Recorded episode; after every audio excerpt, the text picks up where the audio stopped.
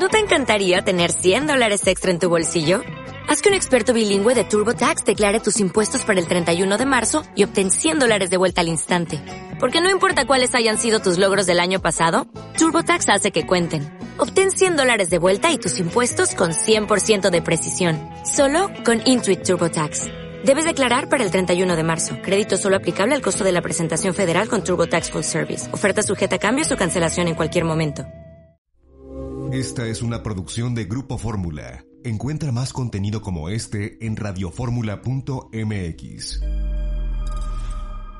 Yo los saludo, soy Eduardo Ruiz Gili, aquí en Grupo Fórmula, Radio, Televisión, Internet y redes sociales desde Guadalajara. ¿Cuál Guadalajara? Cuernavaca, estaba yo viendo aquí algo de Guadalajara. Cuernavaca, Morelos. allá en Hermosillo, Sonora, Marco Paz Pellat. Muy buenas tardes. En la Ciudad de México, Luis Miguel González. Hola, muy buenas tardes. Y César Benedicto Callejas. ¿Qué tal? ¿Cómo estamos? Buenas tardes. ¿No te podemos decir César Benito? Eh, no, no, no. Oye, es que el, nombre de Benedicto realmente es un latinajo. En español, Benedictus es Benito. Benito sí es. Baruch también. Es como si Marco fuera Marcus. el derecho de los padres. No, es que a veces los papás no se miden. Digo, pero en fin, son nuestros papás y los queremos.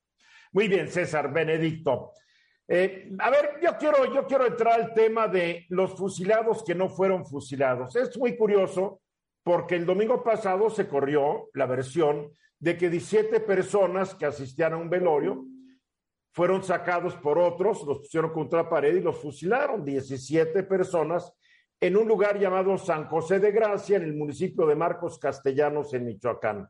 Cuando llegó la policía, la versión es de que la calle estaba limpiecita, no había rastros de nada. Ah, pero encontraron unas bolsas con artículos de limpieza y después se nos dijo que en una bolsa también encontraron rastros del cerebro de un ser humano, lo cual quiere decir que alguien perdió la cabeza en ese evento.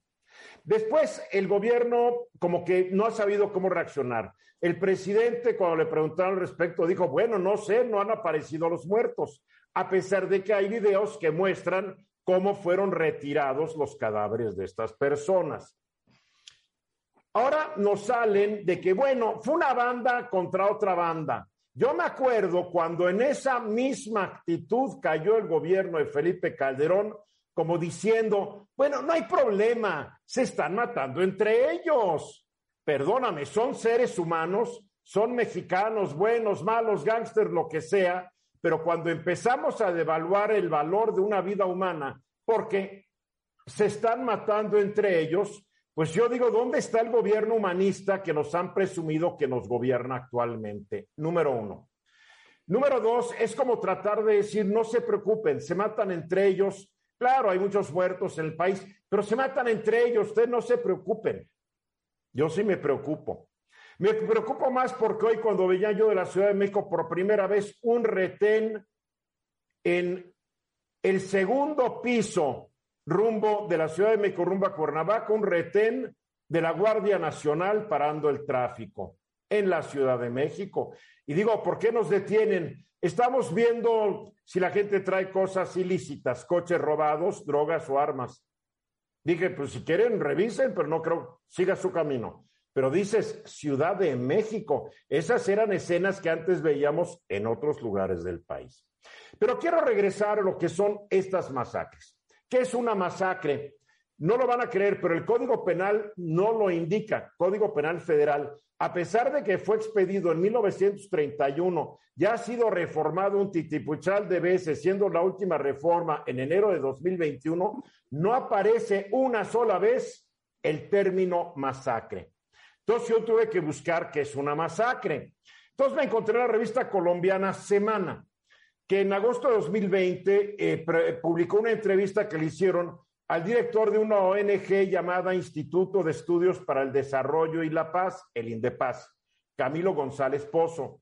Él dijo que una masacre no es simplemente que en algún lugar matan por casualidad a algunas personas, sino que hay un patrón, sistematicidad y un objetivo planificado de destrucción. No es un asunto azaroso. La misma publicación, Semana, se refiere a la definición de masacre que desarrolló el organismo gubernamental colombiano Centro Nacional de Memoria Histórica y define a la masacre como el homicidio intencional de cuatro o más personas en estado de indefensión y en iguales circunstancias de modo, tiempo y lugar, y que se distingue por la exposición pública de la violencia.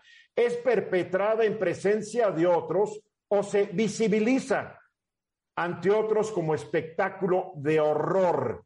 Es producto del encuentro brutal entre el poder absoluto del actor armado y la impotencia absoluta de las víctimas. En Estados Unidos, la Ley de Asistencia y la Investigación de, de Delitos Violentos de 2012 señala que el término asesinatos en masa significa tres o más asesinatos en un solo incidente. La masacre del 27 de febrero que dejó 17 muertos se suma a muchas otras ya ocurridos en este año. Recordemos los 10 en Zacatecas, Recordemos la Pirema masacre que fue en Coacalco, Estado de México, en donde cuatro personas, dos hombres y dos mujeres, fueron asesinadas en una casa en donde antes se había hecho una fiesta. De acuerdo con la organización civil Causa en Común, en 2020 se registraron 672 masacres en México, definidas como el asesinato de tres personas o más. En 2021 fueron 529. Causa en Común desafortunadamente no proporciona datos sobre las masacres que se cometieron en 2019, pero supuestamente no solo fueron muchas, sino algunas muy sangrientas. Recordemos algunas. Abril 19 matan a 14 en un salón de fiestas en Minatitlán. 10 de mayo en Puente de Ixtla, Morelos, matan a 5 al abordar un autobús.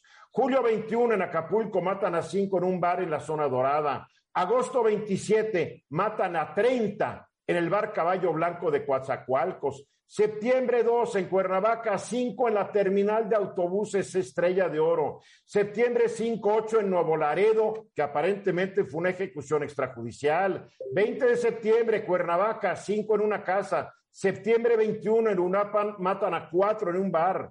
En noviembre 4, allá en tu tierra, mi querido Marco, en Bavispe, matan a 9 que eran los integrantes de las familias Levarón y Langford. Noviembre 5 y 6 matan a 8 en Ciudad Juárez que iban en un autobús. El presidente dice que en México ya se acabó la impunidad. El problema es que en esta serie, de delitos la impunidad llega al 99%.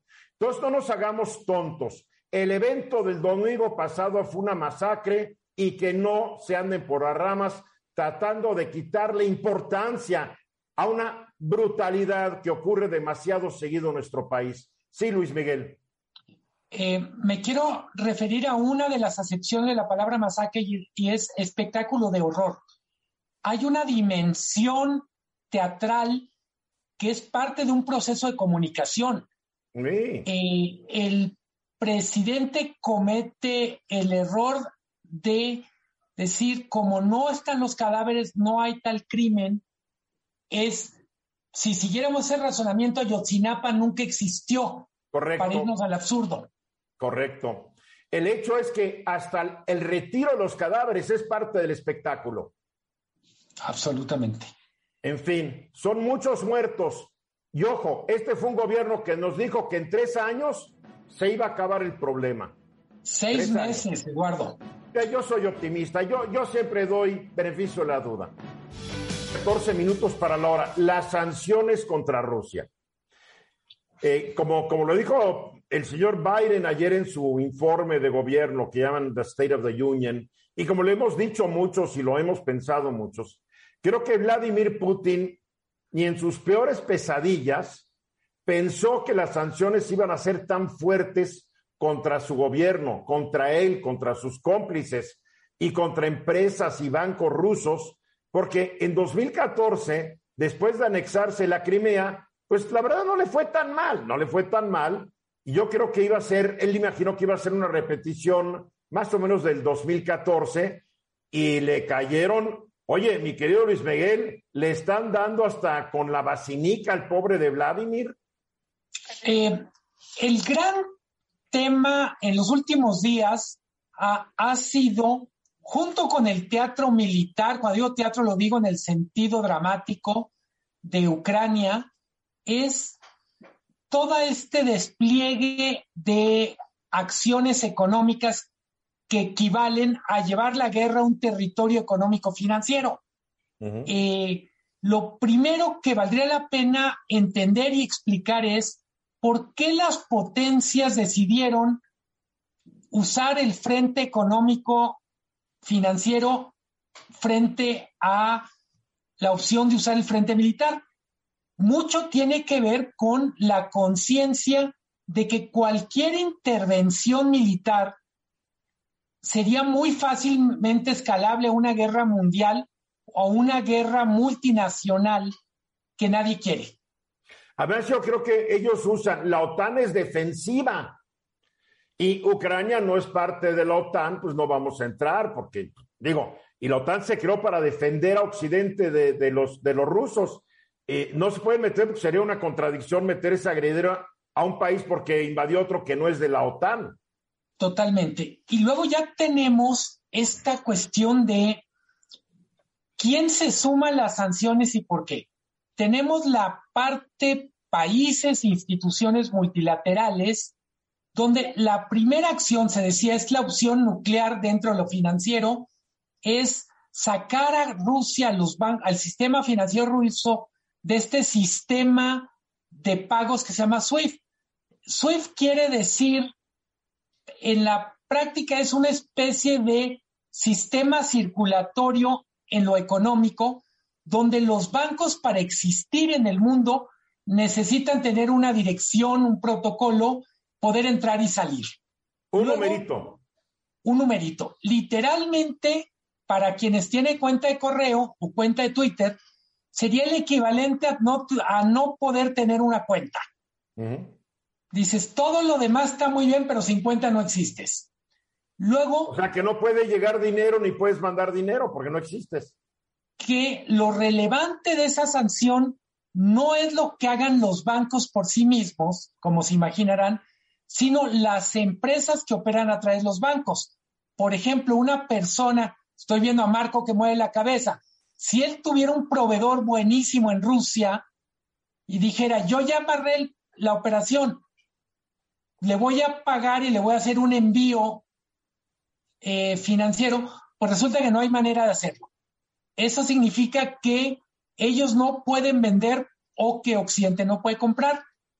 Junto, eh, por momentos parece lo mismo, pero no es, es todas las decisiones para congelar al Banco Central de Rusia. Qué duro. mucha gente, exactamente una semana, hace una semana, muchos decían, bueno, es que qué listo Putin, porque además acumuló reservas y va a poder aguantar la presión de Occidente. Las reservas del Banco Central de Rusia son 630 mil millones de dólares, que es tres veces las del Banco de México, solo por poner un, un número. Pero resulta que las reservas no, no tienen sentido guardadas en el país donde están. Tienen que estar en otros lados. México tiene reservas fuera de México para poder pagar en Estados Unidos, en Europa, y así tiene todo el mundo. Entonces la en decisión... Bancos, en bancos, me imagino, ¿no? Sí, y en bancos centrales, etc. Entonces la decisión es nadie le permite a Rusia tocar sus reservas que están fuera de Rusia. Ya van dos sanciones importantes.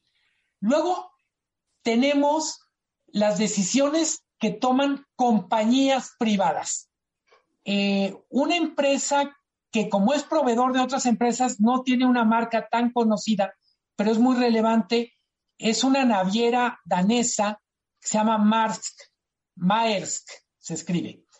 Sí, tú vas a la carretera y ves los trailers que llevan las cajotas que dicen Maersk. Eh, esta empresa decidió que no le va a ofrecer servicios de logística a empresas rusas. Eh, estamos hablando de exportaciones de mercancías, pero también de importaciones. Y tenemos un montón de sanciones que son simbólicas la más reciente que da un poco de risa, cuando digo lo de risa, eh, en este contexto, y es risa complicada, FIFA, la Federación Internacional de Fútbol, saca al equipo de Rusia del juego de video virtual. Entonces, eh, alguien dirá, bueno, ¿qué tanto daño le hace? Básicamente ahí estamos en el terreno de lo simbólico. Eh, se le está tratando de quitar a Rusia la posibilidad de utilizar el deporte como propaganda de sus esfuerzos bélicos. Por eso, asociaciones deportivas como la Federación Internacional de Tenis prohíbe que los tenistas rusos compitan con bandera rusa. Claro, claro. A, Putin, que era presidente honorario de la Federación Internacional de Judo, le están retirando este reconocimiento. Eso le dolió, eso le dolió. A ver, una parte de la guerra tiene esta dimensión que es totalmente simbólica, que busca convertir al enemigo o al adversario en punto menos que humano, convertirlo en un monstruo. Un apestado total, sí. Bueno, ahora Putin ya, Putin ya está revirando, porque petroleras como Shell, como British Petroleum, que dijeron que se iban, dijo, perdón, las empresas extranjeras en Rusia no van a poder retirar su dinero por el momento. o sea, ya eh, a eso iba y con eso cierro para abrir el diálogo. El único tema donde Occidente no termina de tomar una decisión tan tajante es sector energético. Eh, siguen comprando a Rusia eh, petróleo y gas y tiene que ver con que el mundo no está preparado para bajar el switch a Rusia. Es el, el 10% del petróleo y como el 14% del gas, 40% de la proveeduría Europa. Bien, a ver, Marco y César, hoy acaparó su tiempo el señor Luis Miguel. Perdón. No, no, no pasa nada. yo, yo rápidamente, nos quedan 30 segunditos, rápidamente tú y luego voy con Marco. Yo lo que añadiría nada más es que en esta cuestión de los símbolos hay más de 1.500 presos en Rusia por protestar contra la guerra y hay algo que no está calculando Putin y es esta reverberación que no está logrando ubicar a los ucranianos como auténticos enemigos. Se nos fue el tiempo, regresamos. Aquí ya de regreso, exactamente un minuto después de la hora. Bueno, ahorita la guerra eh, en Ucrania, pues ahí va, ahí va, y que nadie se haga falsas ilusiones. Los rusos van a pulverizar a las tropas ucranianas por, por números, punto, nada más, por números, por eh, superioridad numérica por un tanque ucraniano, los rusos tienen 10, 20, no sé, por ahí están los datos. Ah, por un avioncito que vuela ahí, los rusos tienen otros 20. Entonces, es imposible que Ucrania gane, a menos que Rusia decida que ahora quiere fumar la pipa de la paz y tener una salida ah, menos indigna del problema y del atolladero en que se ha metido. No lo sabemos. El gran riesgo, y lo digo con toda la responsabilidad, el gran riesgo, ya lo mencionó hace rato Luis Miguel, es que esta guerra se sobrecaliente, que en un momento Rusia decida que también se quiere ir tras los países bálticos, que también fueron parte del imperio ruso, se vaya por Moldava, que también fue parte del imperio ruso, y diga yo voy a recuperar lo que dejaron los ares rusos, y se caliente, y de una guerra convencional alguien decida mandar un misil de un país a otro y que Dios nos agarre confesaditos. Pero antes de eso, y ya empezó, y no es la primera vez que Rusia lo hace, son los ataques cibernéticos. Rusia ha lanzado ataques cibernéticos hace tiempo contra Estados Unidos, contra países europeos, etcétera. En un momento, Rusia acabó con toda la red eléctrica de Estonia, si no me falla la memoria, se metió a las computadoras y de repente en Estonia no había corriente eléctrica porque intervinieron el sistema. Y aparentemente lo están haciendo y con buen éxito en Ucrania porque van desconectando la energía eléctrica, van desconectando la comunicación entre bancos, etcétera, etcétera, porque hoy todo depende de computadoras como los que todos estamos usando actualmente. Eh, nos enfrentamos a la primera guerra cibernética mundial en caso de que todo mundo empiece todos contra todos, mi querido Marco. Exactamente, Eduardo. Eh, ha evolucionado y se ha vuelto tan sofisticado muchos frentes ahora de guerra que no solamente se remite a lo militar, ese es un frente. Por eso se hablan ahora de guerras híbridas, porque se abren otros frentes. El de las sanciones que nos platicaba Luis Miguel, el narrativo o el de comunicación que se está dando de una forma muy poderosa. Y ahora, siempre se ha dado? El narrativo, digo. Así es. Eh, aprovechando las, las, redes sociales es lo que lo hace ahora, digamos, un poco diferente. Cierto. Y la otra es el informático, el tecnológico, que ese es totalmente nuevo y donde nadie logra identificar qué consecuencias tendría si esto se escalara y se convirtiera en una guerra masiva.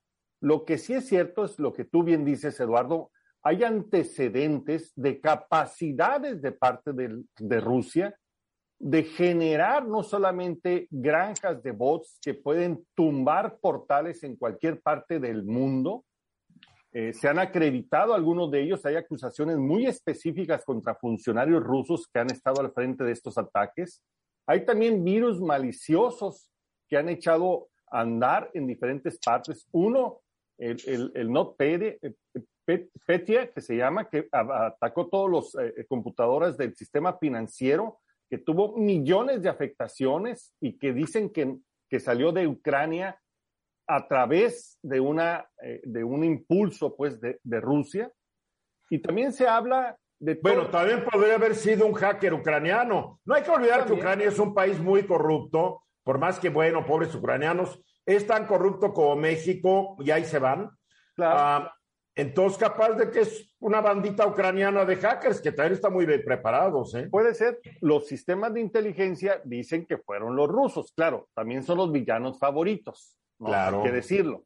Y por supuesto, a estos dos elementos, la denegación de, de, de, de dominios, de servicio que hace que se tumben los portales, a los virus maliciosos que afectan las computadoras y sistemas ente enteros, también se da la otra, que es mensajes que hablan de daños mayores y que generan caos, miedo y desorden en muchas partes. Por ejemplo, como que dame un ejemplo de esto.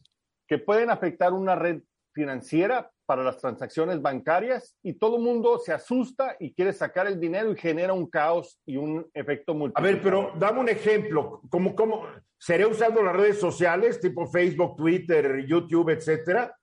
Hacen un, hacen un daño a través de tumbar un portal de un banco importante, ¿no? Donde dicen, afectamos todo el sistema y hoy todos los eh, eh, activos que se tienen los tenemos controlados y secuestrados y nadie puede sacar dinero. Y lo difunden a través de las redes sociales. Y la gente entra en caos y empieza a querer sacar dinero y no puede y eso genera un caos mucho mayor. Así que esos tres elementos lo están haciendo. La parte más peligrosa y lo que más preocupa es que podrían afectar lo que es la infraestructura crítica de los países. Ya lo hicieron, como tú bien eh, eh, lo dijiste, en Estonia y en Ucrania con la red eléctrica. Afectaron a más de 200 mil ucranianos. 200 mil ucranianos que estuvieron fuera de la red eh, eléctrica. Pero pueden afectar los sistemas de agua, los sistemas de telecomunicaciones, el espacio aéreo, pueden afectar el, el, tema de salud, los, los, diferentes sistemas de salud, lo cual claro, claro. podría O sea, no hay que olvidar que si acaban con la red eléctrica, acaban con la red hidráulica, porque Totalmente. las bombas funcionan con electricidad. Eh, siembran un caos hospitalario. El mundo de hoy se mueve con electricidad, o sea, con eso ya acabaste con todo. Sí. A ver, Luis Miguel. Que lo terrible de lo cibernético es que no existe la distancia geográfica. En este momento estamos mentalizados a decir la guerra está ocurriendo en un lugar que en avión tardaríamos 14 horas en llegar. Si estamos hablando de guerra cibernética, lo mismo pueden atacar al vecino de Ucrania que a un banco en Texas o a un sistema de agua potable en Sudamérica, ¿no? Claro, ahí no hay, ahí nomás hay que tener acceso a la red global y la red global ahí está, ¿no? César, Creo que además de esta situación de la eh, absoluta banalidad geográfica, también está la pluralidad de personajes.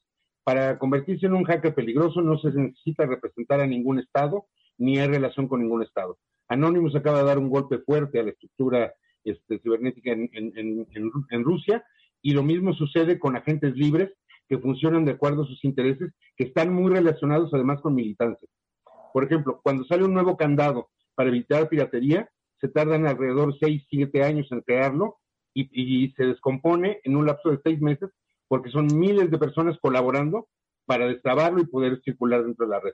Estamos frente a una guerra en que posiblemente haya agentes que no sean estatales, nuevas formas de, agresión que dependen únicamente de sujetos individuales situados en sus computadores y asociados entre sí. O sea que lo que estás diciendo, César, complica el problema. Porque por un lado tienen los hackers que trabajan para los gobiernos y Estados Unidos tiene los suyos, Inglaterra, Francia, Alemania, China tiene los suyos y los rusos también. Pero aparte de estos, están los freelancers, los independientes, que generalmente ellos hackean para después sacarte la lana. Y lo hemos visto, hackean bancos, hackean sistemas eléctricos, eh, se apoderan del sistema y hasta que no me des un dinero y me lo pagues en, en, criptomonedas en algún lado, no te libero el sistema. ha, ocurrido ya mucho a bancos, etcétera. Así.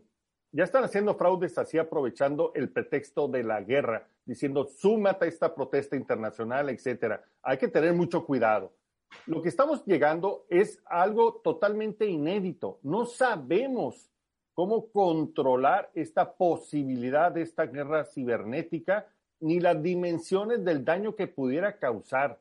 Estamos entrando a un área totalmente inédita de la historia de la humanidad en estos conflictos.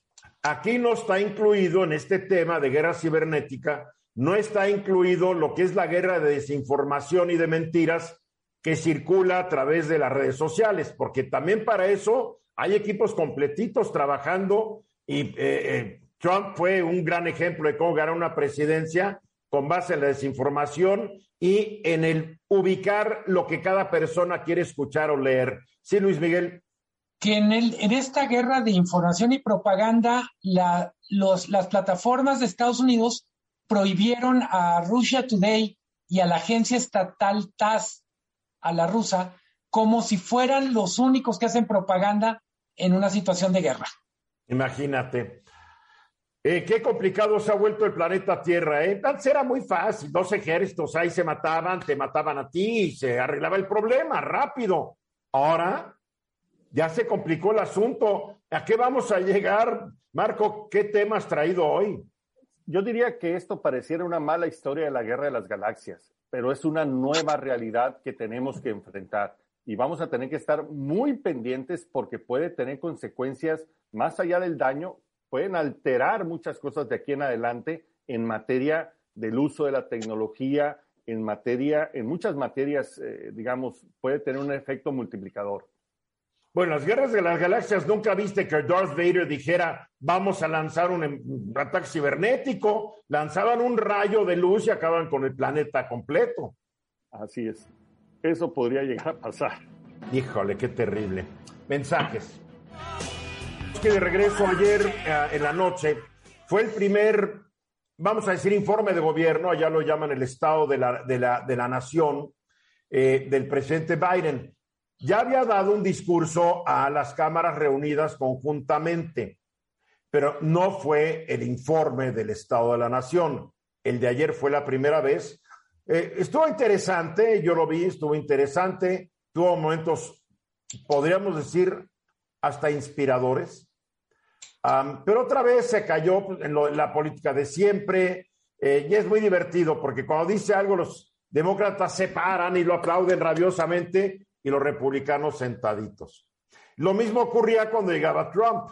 Los republicanos se paraban y rabiosamente aplaudían y los demócratas se quedaban sentaditos. Me choca esta costumbre gringa que cada vez que aplauden se paran. Digo, ni que estuvieran en el circo romano. ¿Qué les pasa, Lila?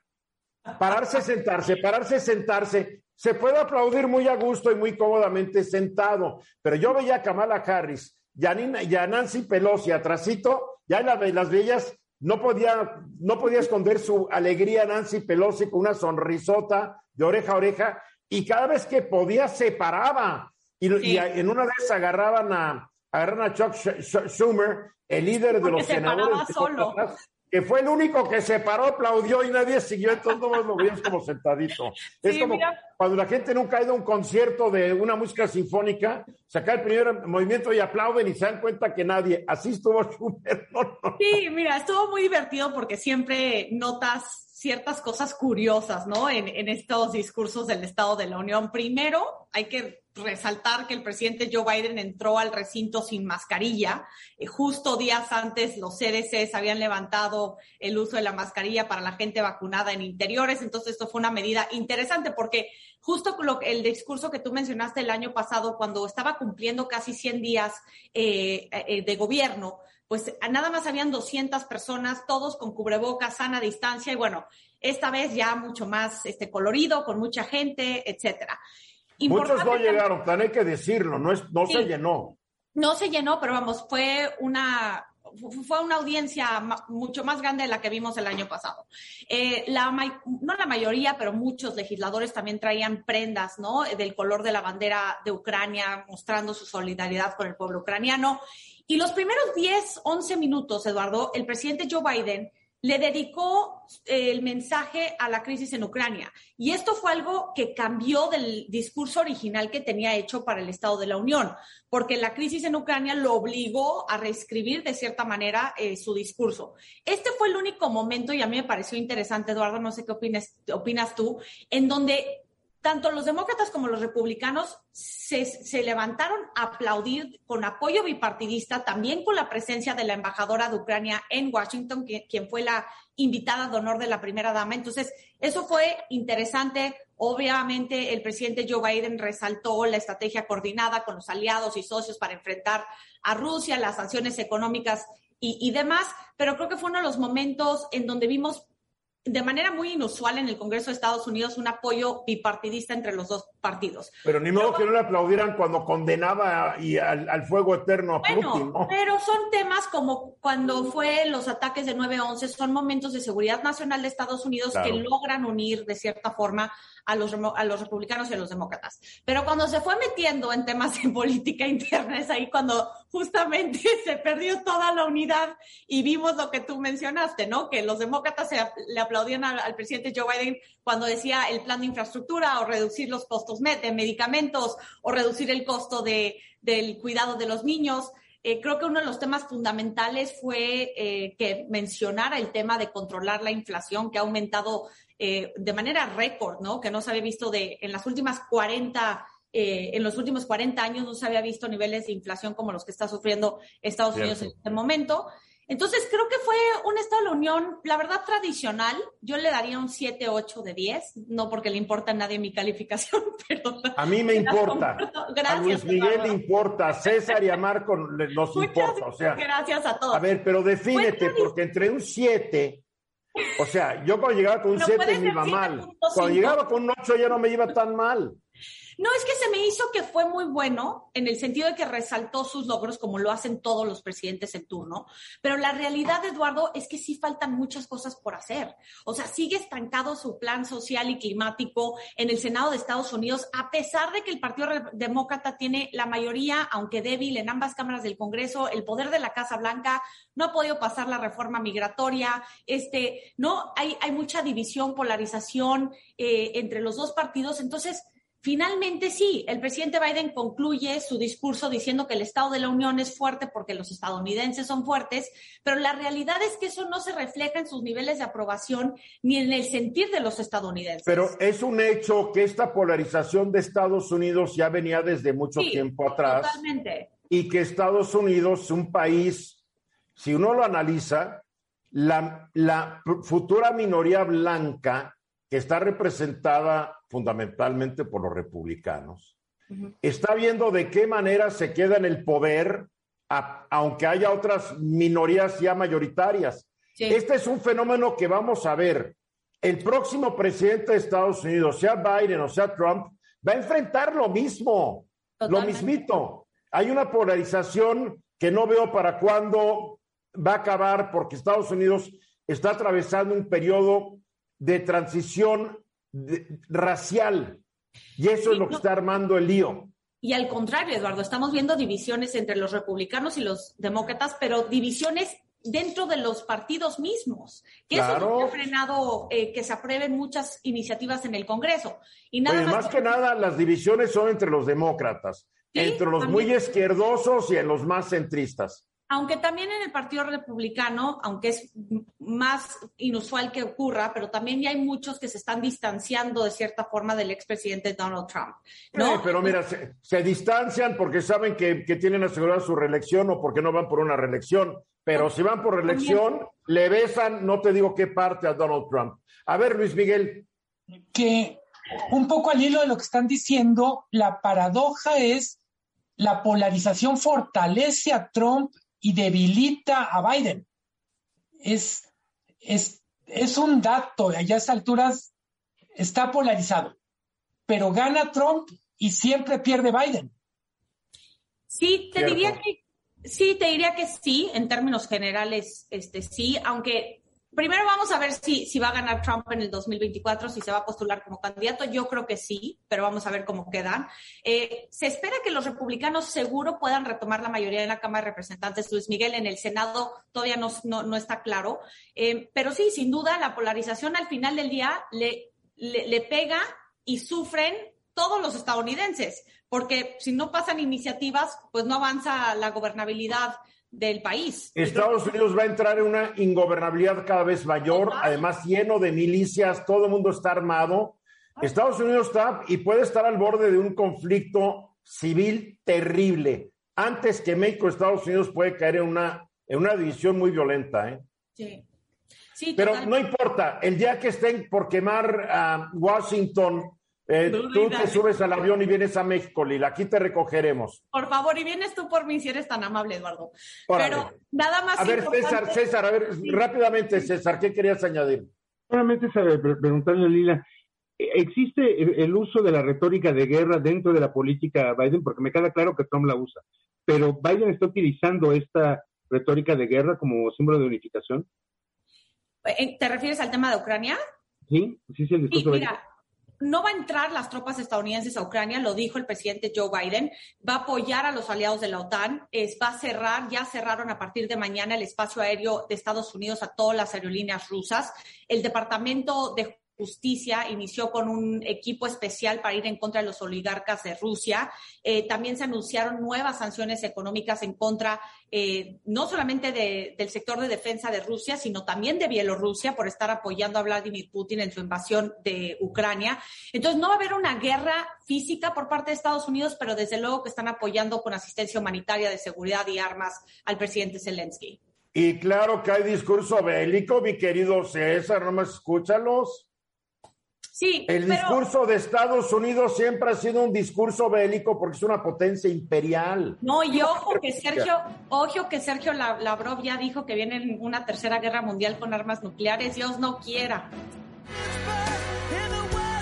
Y de regreso exactamente 32 minutos después de la hora, pues obviamente que eh, el diario oficial de la federación dio a conocer lo que se llama las nuevas reglas de operación de un programa llamado La Escuela es Nuestra. Eh, fue y cayó como un balde de agua que dentro de este asunto, pues como que se cancelan y se mandan al cajón de los recuerdos las escuelas de tiempo completo, a pesar de que este gobierno había prometido que no cancelaría las escuelas de tiempo completo.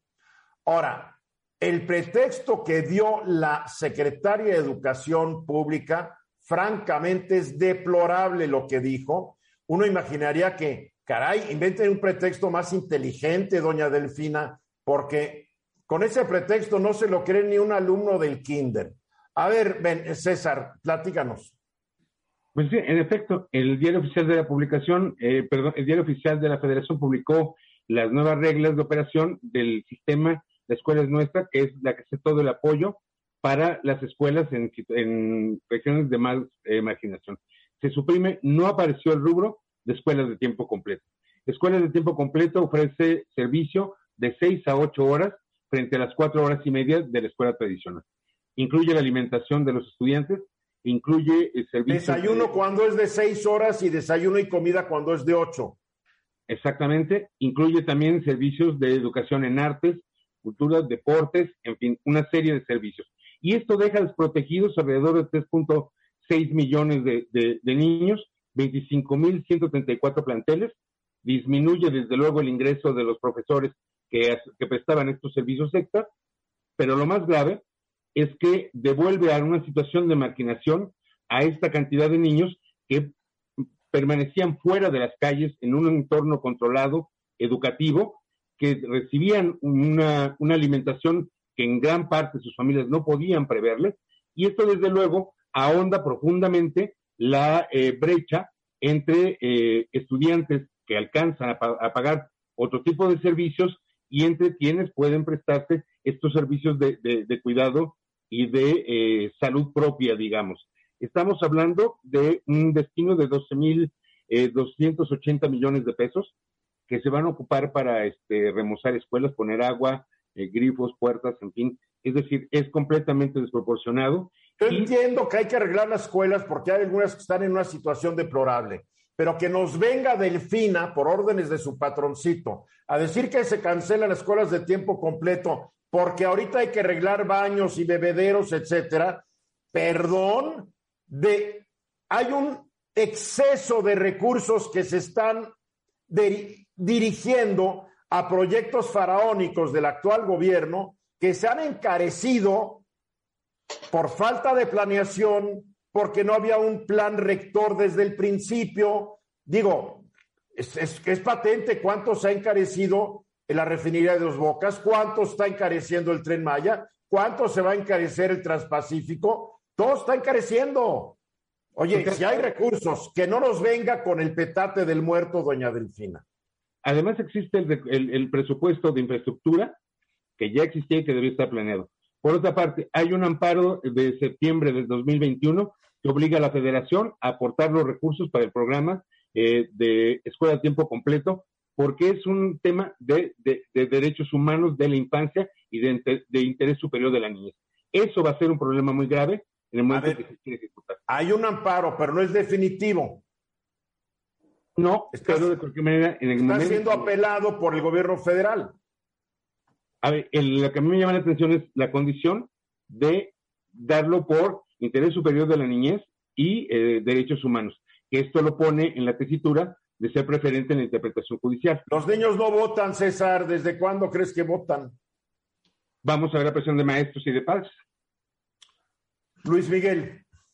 Que solo para pegar notas que están en diferentes tableros, el día de ayer el director financiero de Pemex está solicitando 7 mil millones de dólares más para Pemex, 150 y tantos mil millones de pesos literalmente para que le cuadren las, las cuentas. Diez veces ah. más de lo que cuesta este programa. Para eso, eso es lo sí que está hay. costando. Para eso sí hay, ¿ves? No se le han otorgado, pero eso es lo que está costando el rescate o la salvación de Pemex. Marco. Yo, yo diría que aquí pega en tres elementos muy preocupantes. Primero es de la mayor prioridad ahorita retener a nuestros niños y jóvenes en la escuela, de la mayor prioridad frente a los efectos de la pandemia y la gente que ha tenido que dedicar a sus hijos a otras labores y no regresaron a la escuela. Segundo, era la oportunidad pues de reforzar la escuela con una buena alimentación y con acceso a la salud, que son elementos fundamentales para la adquisición del conocimiento. Y tercero, lo están haciendo en muy mal momento, donde tenemos otra vez problemas terribles de inflación que afectan fundamentalmente a la gente más pobre.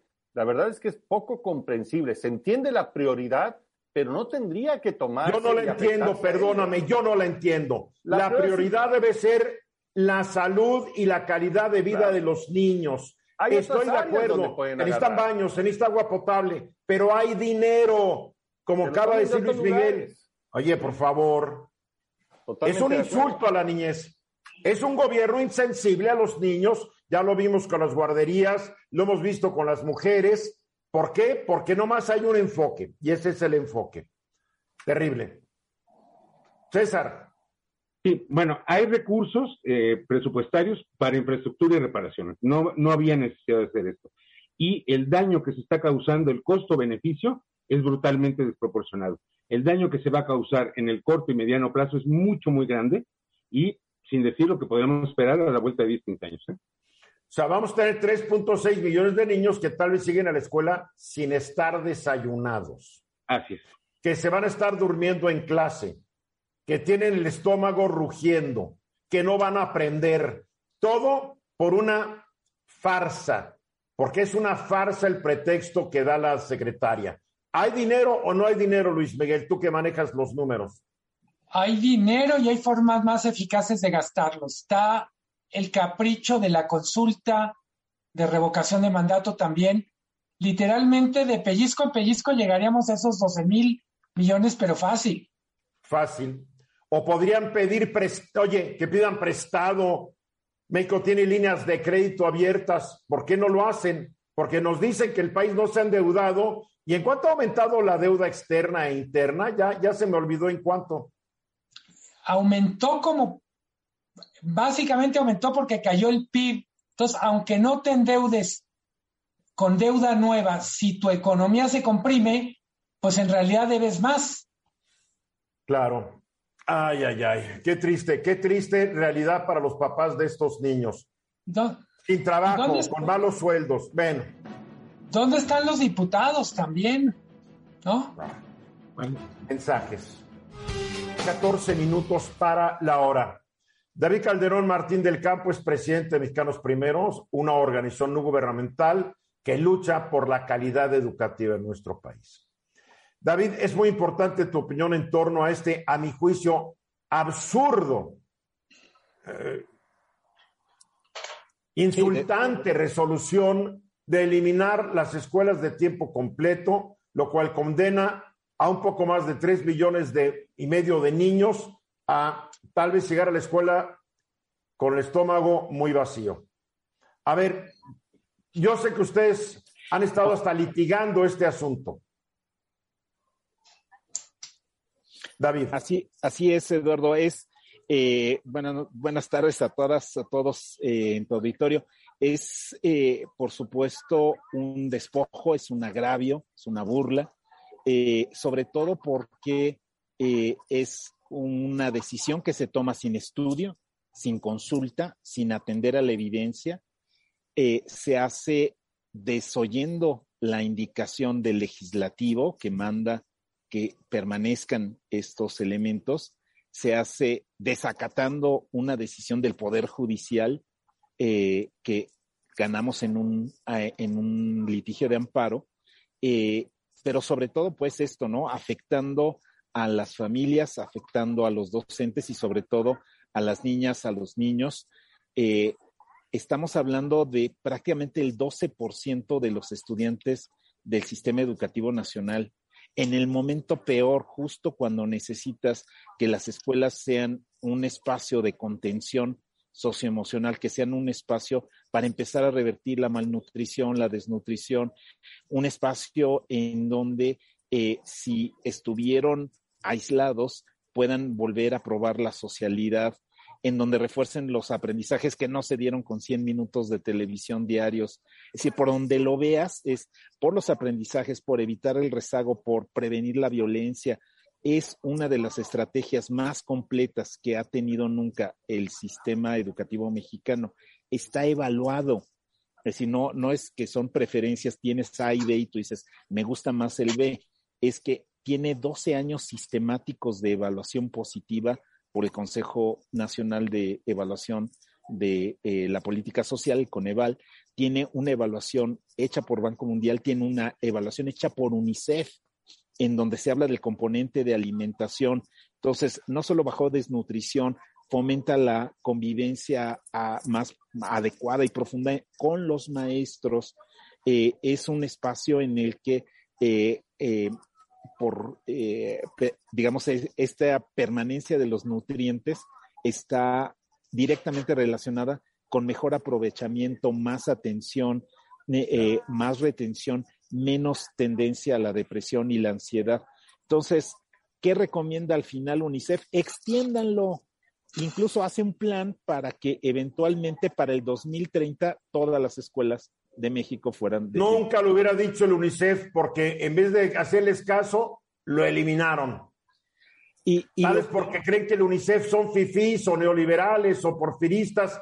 Yo no sé qué, en qué diablo están pensando. No veo la lógica. Veo, veo eh, eh, la decisión política de ir a cachar votos en, muchas, en muchos lugares donde las escuelas están muy abandonadas. Pues van a meter agüita, van a meter esto y qué bueno, y jalar votos de esos papás. Pero ¿a dónde se van a ir los votos de los papás de estos tres y medio millones de niños?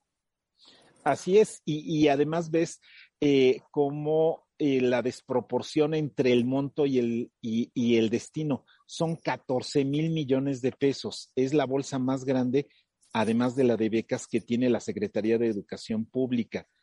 Todo enterito, escuelas de tiempo completo, es decir, la jornada ampliada y la alimentación cuesta 10 mil millones y medio de pesos. Que usen los 4 mil para arreglar la infraestructura, está perfecto, y que dejen los 10 mil. Como está diseñado, como estaba diseñado el año pasado, eh, eh, el programa La Escuela es Nuestra tenía los tres componentes, infraestructura, alimentación y extensión de la jornada. Y ahora, por las reglas de operación, eh, sencillamente desaparece. ¿A qué lo atribuyo, Eduardo? Es la peor combinación entre soberbia, negligencia e ignorancia. Alguien quiso quedar bien con el presidente, sabe que le encanta que la gente se acerque a decir gracias que nos arregló la escuela, pero esta persona no está midiendo que lo que va a pasar es que la gente va a salir a la carretera a decir, oiga, ¿por qué nos quitaron los desayunos? ¿Por qué nos quitaron sobre todo las comidas? Eh, de hecho, eh, la alimentación no es de desayuno, el desayuno lo da el DIF. Esta es una alimentación a mediodía para que continúes con las En horas las de ocho horas. En las de ocho horas, que es el esquema que debieran tener todas las escuelas. Cuando tú hablas eh, con la gente en distintas partes del mundo, no conciben que haya escuelas sin comedor, como no concebimos ya que haya escuelas sin baño. Así deberíamos verlo. O sea, un niño, una niña pasa una jornada completa Claro. y tiene diversidad de aprendizajes. Entonces, David, una pregunta. ¿Qué garantiza que el dinero que se retira a las de las escuelas de tiempo completo y teóricamente se va a dedicar a mejorar las escuelas, ¿qué garantiza que cada uno de esos pesos acabe en escuelas y no en refinerías o en ferrocarriles o etcétera, etcétera? ¿Hay algo que lo garantice? Todavía no hay un mecanismo que así lo garantice. Eh, ha operado por dos años el programa de infraestructura y no hay un listado público de cuáles son las es- escuelas beneficiadas ni evidencia de que se usó el recurso adecuadamente Imagínate. y la obra. Hay una auditoría del primer año que ya hizo eh, la Auditoría Superior de la Federación y establecen que hay 597 millones de pesos de daño al erario del primer año que están identificando. Ay, ay, ay. Entonces, Luis Miguel, Eh, si el gobierno no lo va a hacer, ¿qué, podri- ¿qué podría hacer la sociedad? ¿Hay algunos mecanismos a través de los cuales pudiera la sociedad, pudiéramos organizarnos para rescatar parte de este programa? Mira, sin duda hay, hay, Luis Miguel, la oportunidad de que eh, convoques a una gran alianza para, por ejemplo, el tema de la alimentación o para el tema de la ampliación de la jornada. El asunto es que no hay forma de que el subsidio disperso de las organizaciones de sociedad civil o de las comunidades equivalgan al poder de distribución y de organización que tiene el gobierno federal, ni siquiera los gobiernos estatales. Los gobiernos de Jalisco y de Nuevo León anunciaron que van a mantener algunas de las escuelas. Nuestra recomendación sincera fue decir, no hagan eso, no hagan eso porque justamente le van a dar la razón al gobierno federal para decir, allá ven, ustedes pueden entonces llevarlas adelante. No estoy diciendo dejemos a las niñas sin comer, no estoy diciendo dejemos a todos sin esas clases extra, es no permitamos que el dinero se vaya de esa manera. Si ya el pueblo mexicano a través de sus representantes populares definieron que tiene que gastarse este dinero en los que ya están y si el Poder Judicial dice no lo puedes bajar de los que ya les diste porque sería contra el principio de progresividad de los derechos, entonces no tenemos que permitir que pase. David, entonces, ¿está en desacato la secretaria de Educación Pública al desobedecer un orden judicial? Sí, pero eh, ya, digamos, la Secretaría de Educación uh, Pública pasó al siguiente nivel y entonces establece una queja para que no se pueda cumplir la sentencia. Porque no es definitiva la sentencia, claro. Exacto, no es, sentencia en firme, como se dice, es sentencia en primera instancia. César. Yo creo que eh, lo, importante es esta cuestión del tratamiento de derechos humanos y algo muy importante. Los portales de información respecto de, de escuelas de tiempo completo no están actualizados. Algunos de acceso público tienen incluso tres años de retraso no estamos viendo la realidad de un programa que debería ser, desde luego, general, pero que hace la diferencia entre una clase totalmente distinta de niños que han permitido comer y otros que no se les permite comer. Y si no están actualizadas las páginas de la información, es a propósito, César. Tres años. Por favor. Tres años. A ver, ¿quieres añadir algo, Marco? Sí, es un duro golpe, un, un, golpe adicional a los niños y a los jóvenes en la educación, pero lo que deja todavía más frustración, David, es que no podemos evitarlo. ¿Cómo tendríamos que hacer desde la sociedad para evitar que se tomen estas decisiones que tienen una trascendencia enorme en el futuro del país? Sí, necesitamos activar todos los elementos de participación y de contrapeso. Por ejemplo, eh, desde hace tres años la Secretaría de Educación Pública no ha convocado al Consejo Nacional de Participación Social en Educación. Está incumpliendo la ley, porque está en la Ley General de pues, Educación. A seguir demandándolos, mi querido David, nos tenemos que ir. Mil gracias, David Calderón Martín del Campo, presidente de Mexicanos Primero. Como siempre, te felicito a ti y a todo tu equipo por todo el bien que le hacen y tratan de hacer a la educación en México. Gracias, David. Muchas gracias, Eduardo. Saludos a todos, a todos. Felicidades. Y nosotros ya nos vamos. Gracias, Luis Miguel González. Gracias, buenas tardes. César Benedicto Callejas. Gracias. Buenas tardes. Marco Antonio Paz Pellat. Buenas tardes, gracias. Yo soy Eduardo Ruiz Gil y mañana de nueva cuenta estamos aquí con todo el equipo a las 3.30 de la tarde hora del centro. Sigan aquí en Fórmula. Esta fue una producción de Grupo Fórmula. Encuentra más contenido como este en radioformula.mx.